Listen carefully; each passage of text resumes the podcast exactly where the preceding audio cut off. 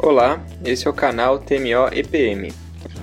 Hoje a doutora Fernanda Azevedo irá apresentar o trabalho do uso de defibrotide em associação à melhor terapia de suporte versus a melhor terapia de suporte na prevenção de síndrome de obstrução sinusoidal, o estudo Harmony, um estudo multicêntrico randomizado fase 3. Então, hoje vou apresentar é, o artigo da semana e o artigo escolhido é, foi o estudo Harmony, que compara o defibrotide mais a melhor terapia padrão, comparado com a melhor terapia padrão para prevenção de síndrome de obstrução sinusoidal, um estudo randomizado multicêntrico de fase 3, publicado no Lancet em, em março de 2023. Então, em relação à síndrome de obstrução sinusoidal, ela é uma complicação potencial aí do transplante de células hematopoéticas, principalmente do transplante halogênico. É, a incidência, ela depende bastante dos fatores de risco, mas em torno de 5 a 15%, e a fisiopatologia ela é centrada na disfunção endotelial, que vai gerar a formação de microtrombos e, em última análise, hipertensão portal pós-sinusoidal. As manifestações clínicas são é, principalmente hepáticas é, e em relação à retenção de líquido, como acite, ganho de peso e trombocitopenia refratária à transfusão.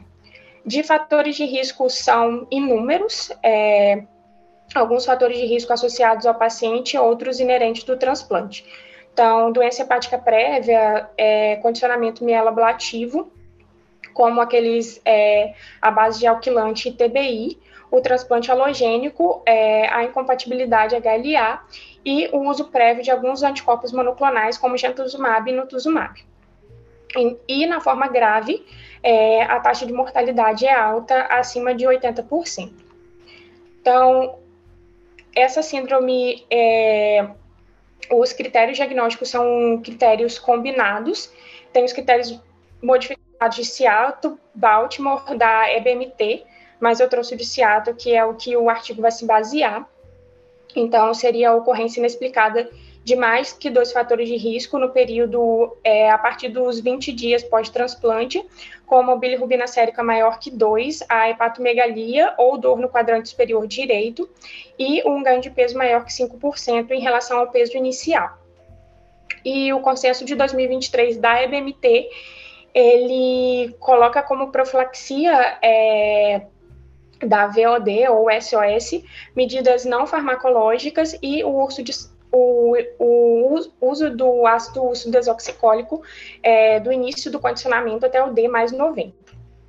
E o defibrotide, é uma droga é, que mostrou in vitro estabilizar e proteger as células endoteliais, e por isso a ideia aí de agir no mecanismo fisiopatológico da, da VLD, mas ele não é recomendado para profilaxia, é, segundo o consenso do MMT, é, mas para tratamento de SOS grave. Então, é, em que vai se basear esse estudo?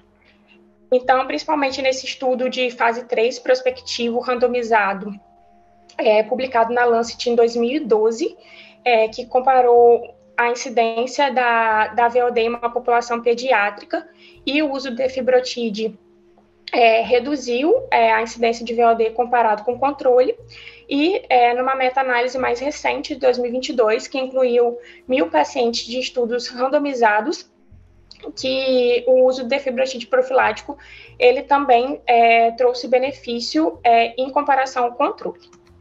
Então, como método do artigo, é o estudo de fase 3, prospectivo, aberto, randomizado, multicêntrico e controlado, que compara a eficácia e a segurança do uso do defibrotide, mais a melhor terapia padrão versus a melhor terapia padrão para a prevenção da SOS.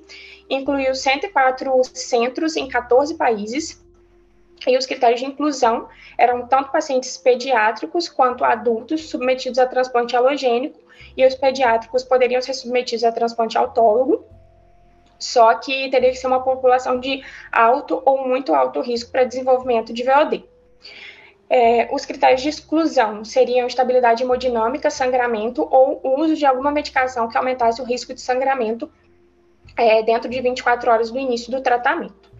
Então, os, o grupo de alto risco eram aqueles que recebiam condicionamento mielablativo com mais de duas drogas alquilantes ou TBI, é, 8 grays fracionadas ou 5 gray dose única, mais um agente alquilante e que teriam mais que um, um outro critério, que seria um fator de risco hepático pela BMT, que inclui aqueles que eu falei anteriormente, então cirrose, é, hepatite viral, é, ou um neuroblastoma que precisasse de condicionamento mieloblativo, e os pacientes de muito alto risco, é, que deveriam ter mais, mais que um critério abaixo, como é, osteopetrose, uso de condicionamento mieloblativo, uso prévio de xantuzumab ou inotuzumab, e pacientes com talassemia de alto risco. Então, os critérios, os pacientes elegíveis, eles eram distribuídos aleatoriamente é, um, é, um para um. A randomização foi estratificada de acordo com o risco de desenvolver é, SOS e o, aqueles do braço do defibrotídeo usavam quatro doses é, de 6,25 miligramas por quilo por dose, sendo dose diária de 25 miligramas por quilo, que começava 24 horas antes do início de condicionamento até o 21 dias ou no máximo até o D30. E o braço controle usava o melhor tratamento de suporte de acordo com as diretrizes institucionais, sendo que é, no corpo do artigo não não fica claro é, o que seriam essas medidas de suporte. É, o monitoramento dos eventos adversos é, ocorriam de diversas formas, é, tanto por observação do investigador, como por relato de, dos pacientes, e também por exames laboratoriais periódicos é, nos time points definidos pelo artigo. E é, existia um comitê é, de revisão dos dados que era composto por três investigadores, tanto hematologistas como oncologistas, que davam, é, queriam dar diagnóstico retrospectivo de VOD baseado nos critérios clínicos e ultrassonográficos. Então, a gravidade da doença e a decisão do tratamento, eles não foram determinadas é, por esse comitê, e sim pelo, pelos investigadores. Então, como desfecho primário, é, tem a sobrevida livre de síndrome de obstrução sinusoidal no D30 pós-transplante, e como desfecho secundário principal, a sobrevida livre de SOS no D mais 100. Como outros desfechos secundários, é, a incidência de SOS, a incidência de DASH agudo é, e a análise de segurança. E as análises de concordância entre o o comitê e o diagnóstico do investigador. E uma coisa que vale a pena comentar é que era um estudo patrocinado, então os representantes dos patrocinadores foram responsáveis tanto pelo desenho, coleta, análise e interpretação dos dados. Então, como é, resultados, 375 pacientes eles foram é, recrutados e foram divididos em 192 para o grupo de profilaxia, 190 para o grupo de profilaxia com defibrotide e 182 é, alocados no grupo da, da melhor profilaxia padrão. Daqueles que foram alocados no grupo do defibrotide, 160 completaram tratamento é, profilático, 25 desenvolveram é, síndrome de obstrução sinusoidal e 11 completaram tratamento de resgate com defibrotide. É, dos 177 alocados no, no grupo da melhor profilaxia padrão, 151 não receberam defibrotide, 131 desenvolveram SOS e 19 completaram é, o tratamento de resgate com o defibrotide. Então, em relação à população é, do estudo, a maioria foi do sexo masculino, é, foram pacientes de etnia não hispânica e não latina, a maioria. A mediana de idade é, foi 13, 13 na, no grupo de fibrotide e 15 na melhor terapia padrão. A maioria eram pacientes de alto risco. É, de diagnóstico, a maioria era neoplasia hematológica, sendo leucemia mieloide aguda e leucemia linfóide agudas mais prevalentes. E a maioria dos pacientes receberam um regime de condicionamento mieloablativo. Então, é, na fase da profilaxia, a duração média de tratamento com defibrotide foi é, de 28 dias e a dose média foi de 20, 22,8 é, miligramas por quilo por dia. E durante a fase de resgate, é, ou seja, aqueles pacientes que precisaram de tratamento, a duração é, foi basicamente igual nos grupos que receberam profilaxia e no, no, grupo comparador. Então, não teve diferença naqueles que usaram defibrotide aí prévio. É, na análise de Kaplan-Meier, é, esse é o desfecho primário, que é a sobrevida livre de VOD no D30 pós-transplante, segundo a avaliação é, do comitê. Então, também não apresentou diferença entre os grupos, ficando 67% é, no grupo de fibrotide e 73% no, no grupo da melhor é, profilaxia. Quando é, isso é levado até o D mais 100, que seria o endpoint secundário principal, é, 50% dos pacientes ficaram livres de VOD no grupo de fibrotide e 57% é, no grupo da, do melhor tratamento de suporte. E quando é avaliado é, a, esse mesmo endpoint na iniciativa do investigador, no D30 pós-transplante, é, reduz bastante né, em relação é, ao comitê, mas também não apresenta diferença estatística entre o grupo de fibrotide e o grupo da, da melhor profilaxia padrão.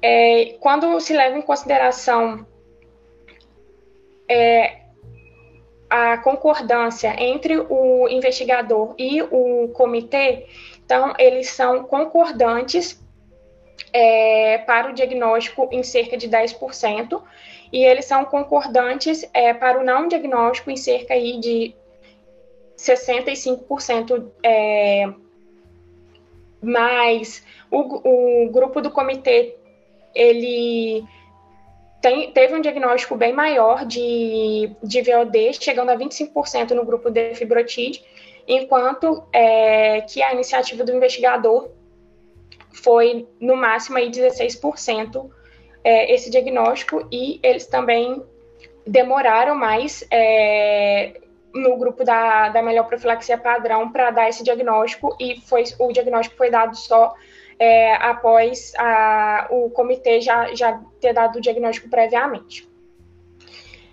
Então, quando se leva em consideração as análises pós-ROC, a sobrevida livre de é, SOS no D30 e no D100, eles foram semelhantes mesmo naqueles pacientes de grupo de maior risco.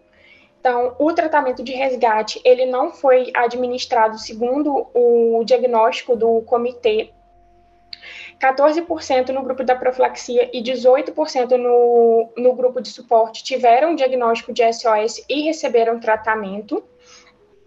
E entre os é, aqueles que tiveram DASH agudo e foram submetidos a transplante halogênico, a incidência de, de DASH variou de 9% a 15% no grupo de defibrotide. Então, é, durante a fase da profilaxia, a mortalidade foi de 12% no grupo de fibrotide e 10% na melhor terapia de suporte. Essa mortalidade inicial, é, 40% foi relacionada à recaída precoce, mas quando a gente leva em consideração a mortalidade sem recaída, foi 14% no grupo é, da profilaxia com defibrotide é, e 13% no grupo do cuidado de suporte. E as taxas de mortalidade é, tardias é, no D mais 100 e no D é, 180 também não diferiram nos dois grupos e também foi decorrência de mortalidade secundária recaída é, em relação aos resultados de segurança. Então, o grupo da profilaxia do defibrotide é, não teve diferença em relação é, à melhor terapia padrão. É, as, os efeitos colaterais mais comuns, eles foram decorrentes do transplante e não do uso da profilaxia, então, como estomatite e neutropenia febril, e o grupo de defibratide ele não aumentou o risco de sangramento em relação a, ao grupo de, de suporte. E quando esses pacientes eles foram é, para uma fase, necessitaram de tratamento e foram para uma fase de resgate com o defibrotide, é, eles também não apresentaram efeitos colaterais é, diferentes entre os dois, entre os dois grupos. É, e confirmando aí a segurança da droga que já, já havia sido previamente estabelecida. Então, a relação, a discussão do artigo, né? Então, a SOS é uma complicação potencialmente fatal do transplante halogênico e necessita de uma monitorização é, para um tratamento precoce. E após a análise interina da, da inclusão é, daqueles 300 pacientes iniciais, o recrutamento foi interrompido prematuramente pelo endpoint do artigo, ele coloca ter sido considerado fútil. Então, mas os pacientes eles foram, eles continuaram no, no artigo pela e, e receberam a profilaxia, né? E houve mais diagnóstico de SOS pelo comitê do que pelos investigadores, e isso muito provavelmente porque o comitê ele não teve, ele fez um diagnóstico retrospectivo e não baseado na análise do paciente, apenas em análise de prontuários e exames. E as taxas de SOS avaliadas pelo investigador, eles foram semelhantes entre os grupos, é, de tratamento por idade. Então, o paciente mais novo é, não teve uma incidência maior é, de SOS segundo esse estudo. E, como eu tinha falado previamente, é, a, na análise de segurança, é, o defibrotide não mostrou aumentar o risco de sangramento, aí, que seria o, o principal efeito colateral da droga. E ele postula assim porque é, o artigo pode não ter trazido benefício. Então, os critérios de elegibilidade, conclusão de paciente de alto risco e muito alto risco na época que o artigo é, foi desenhado, pode ser que não, não represente hoje a maioria dos pacientes quando o artigo foi publicado. É, em alguns grupos de risco ficaram subrepresentados, por exemplo, tem zero pacientes que usaram sirolimus anteriormente ao transplante, sendo que sirolimus sabidamente aumenta aí a taxa de VOD. A gravidade da síndrome é, de obstrução sinusoidal ela não foi avaliada, então assim ele só coloca que o paciente foi para o tratamento, não foi dividido é, em, em escala como leve, moderado ou de alto risco e a heterogeneidade do, dos pacientes e o desfecho do estudo que seria a sobrevida livre de SOS, é, e não a incidência de SOS, como outros estudos que tinham benefício foram de, desenhados anteriormente, pode ter, pode ter contribuído para a, o não benefício do uso do defibrotide profilático. Então, como conclusão, é, o defibrotide ele não mostrou benefício na profilaxia, o desfecho primário é, que foi utilizado não foi o mesmo que em estudos anteriores que mostraram benefício da droga, e devido à alta taxa de mortalidade é, dessa síndrome, mais estudos e estratégias de prevenção é, devem, ser, devem ser perseguidos aí para o melhor andamento de um TMO Obrigada. Discussão.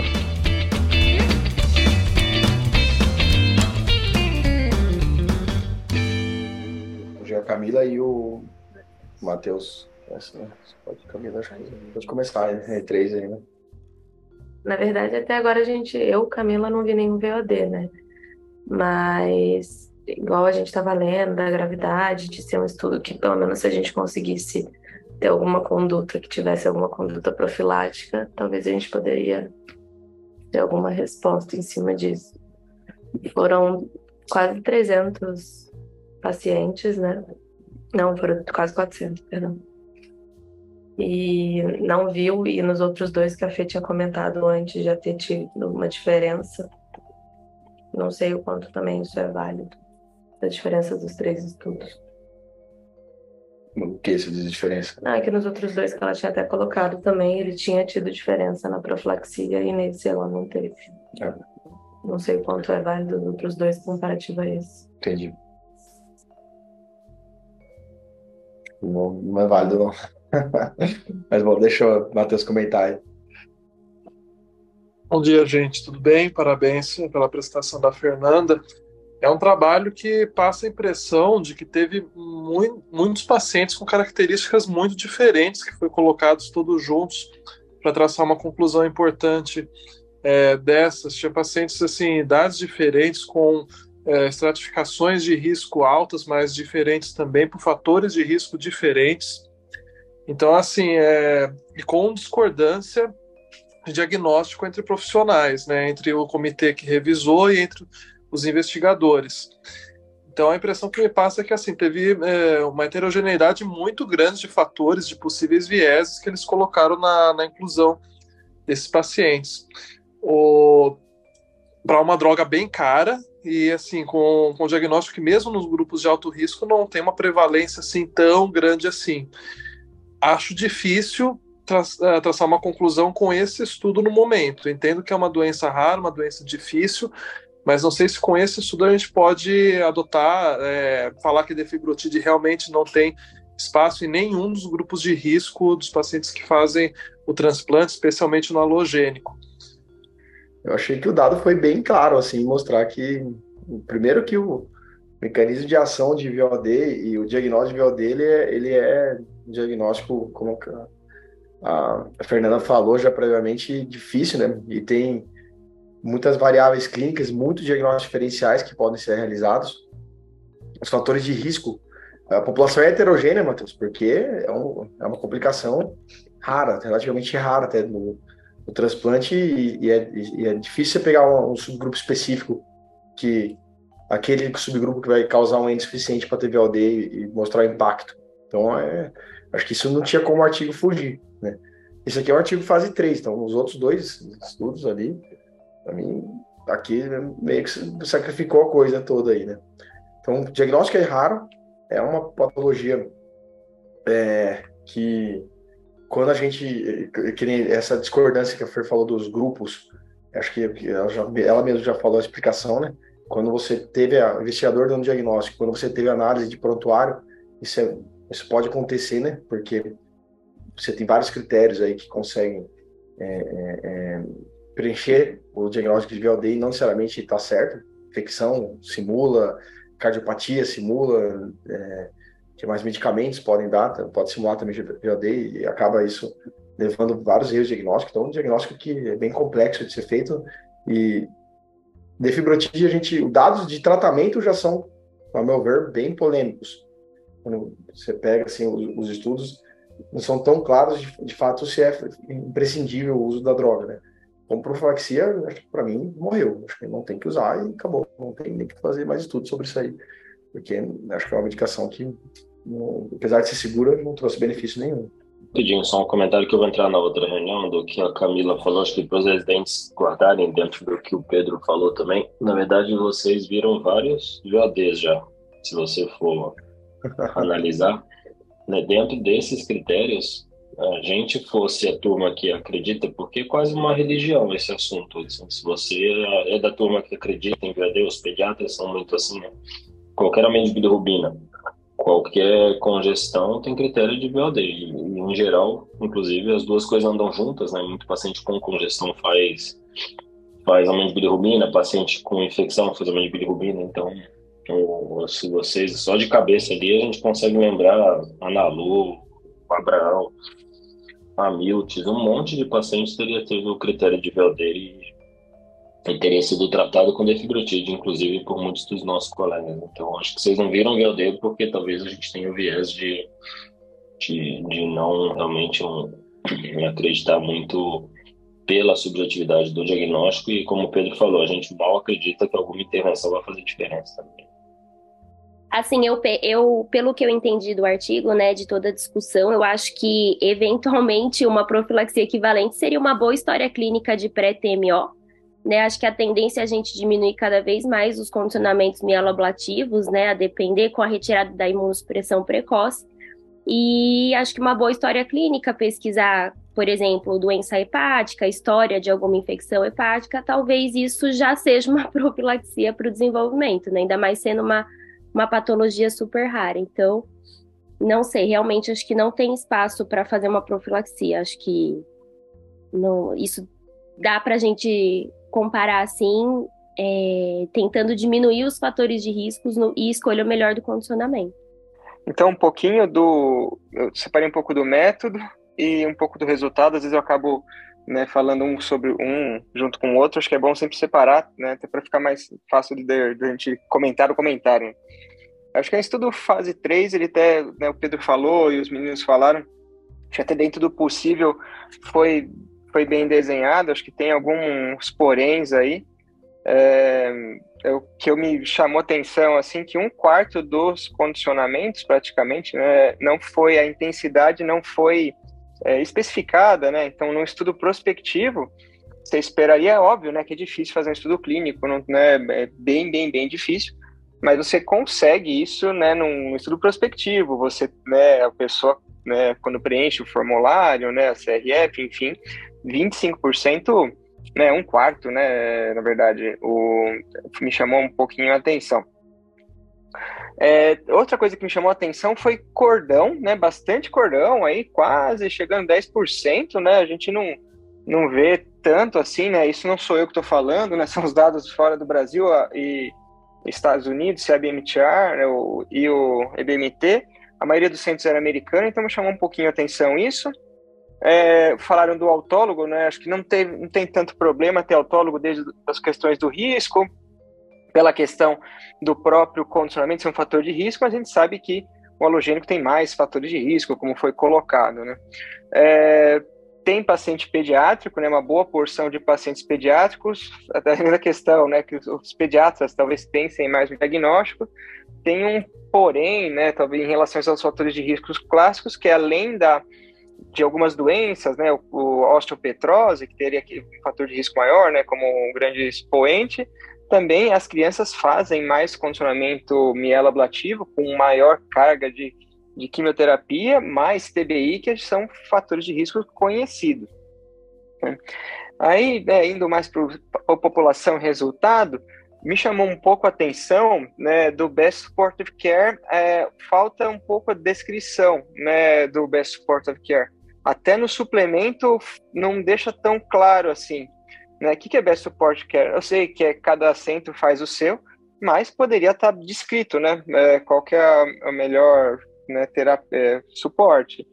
Né? Não falou, do, ah, tem lugar que faz, né, por exemplo, vai fazer heparina, vai fazer só ursacol, né? Não sei. É, bom, aí já falaram também, mas como só, só um segundo, não, só em relação a isso que você falou, tem a opção de não fazer nada, que é o que a gente faz, inclusive, né? Só que talvez eu. É. E eu não sei se isso entrou, né? Se eles consideraram isso como sendo uma opção. Porque é bem estranho, né? No momento que você tem um grupo controle que não tem nada, seria como fazer contra placebo. E aí daria ainda mais forte a nossa conclusão de que talvez não faça diferença nenhuma se, se, se o, porque isso até seria uma análise interessante, né? De pegar todo o grupo de suporte e ver se algum outra estratégia teve algum mínimo benefício que seja, a gente imagina que não mesmo. É, então, me, incomodou um pouco aí, né, até de fazer né, um, um, uma análise, né, tudo bem, de subgrupo tal, e, e do que foi feito, então, não sei porque não colocou, né? Então até valeria a pena escrever um comentário, né? Uma carta aí, talvez questionando, acho que ia ser legal até.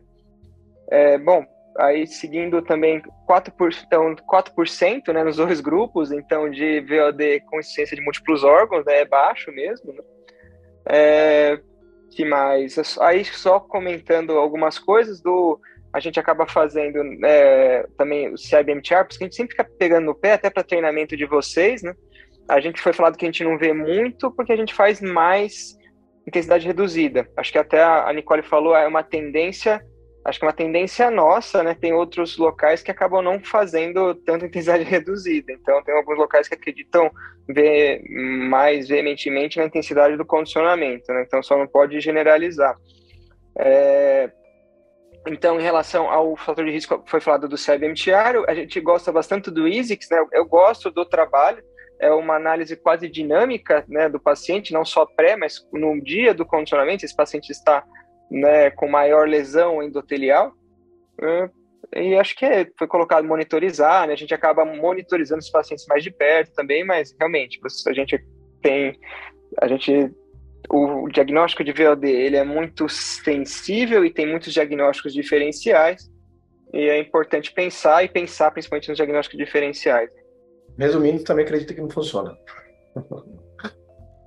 É, eu acho que o artigo é bem isso, né? Ele traz muita informação, mas realmente fica faltando aí essa parte do, do que foi feito, né? até no suplemento não traz nada assim, é um asterisco, e aí coloca melhor terapia de suporte, tipo, e também ele não gradua, né, a gravidade do VOD, então muitos, provavelmente muitos pacientes tiveram VOD leve, né, que até faz diagnóstico diferencial mesmo com outras questões que vão estar acontecendo aí no meio do transplante. Né? Então, acho que isso também incomoda um pouco aí é, do artigo. É, então, mas isso aí, tudo isso aí fala contra a droga, né? Se você fala assim, ah, tô tratando contra nada, e tô tratando talvez mais casos leves, mesmo assim a droga funcionou. Então, realmente, né? Acho que não, é, não, tem nada porque a gente consiga defender aqui, falar que é baseado nos estudos retrospectivos, a droga funcionar. Não tem como, né? Fase 3 aí, e com vários problemas. É, e... Você não consegue. E até o consenso é, desse ano da EBMT, atualizado de 2023, ele coloca contra o uso do defibrotide baseado aí nesse estudo de fase 3, então acho que zero evidência aí para usar mesmo estudos negativos são importantes, a gente tem que ter mais até, inclusive, né? tem muito dado que às vezes, às vezes a gente faz aí, não, a gente não fazia isso, mas tem algumas pessoas que faziam. Eles são importantes para também mostrar que a prática clínica não tem coisas que tem que ser vista mesmo, tem que ser estudada. Falou. Falou, bom dia. Então por hoje é isso, até a próxima semana. Tchau.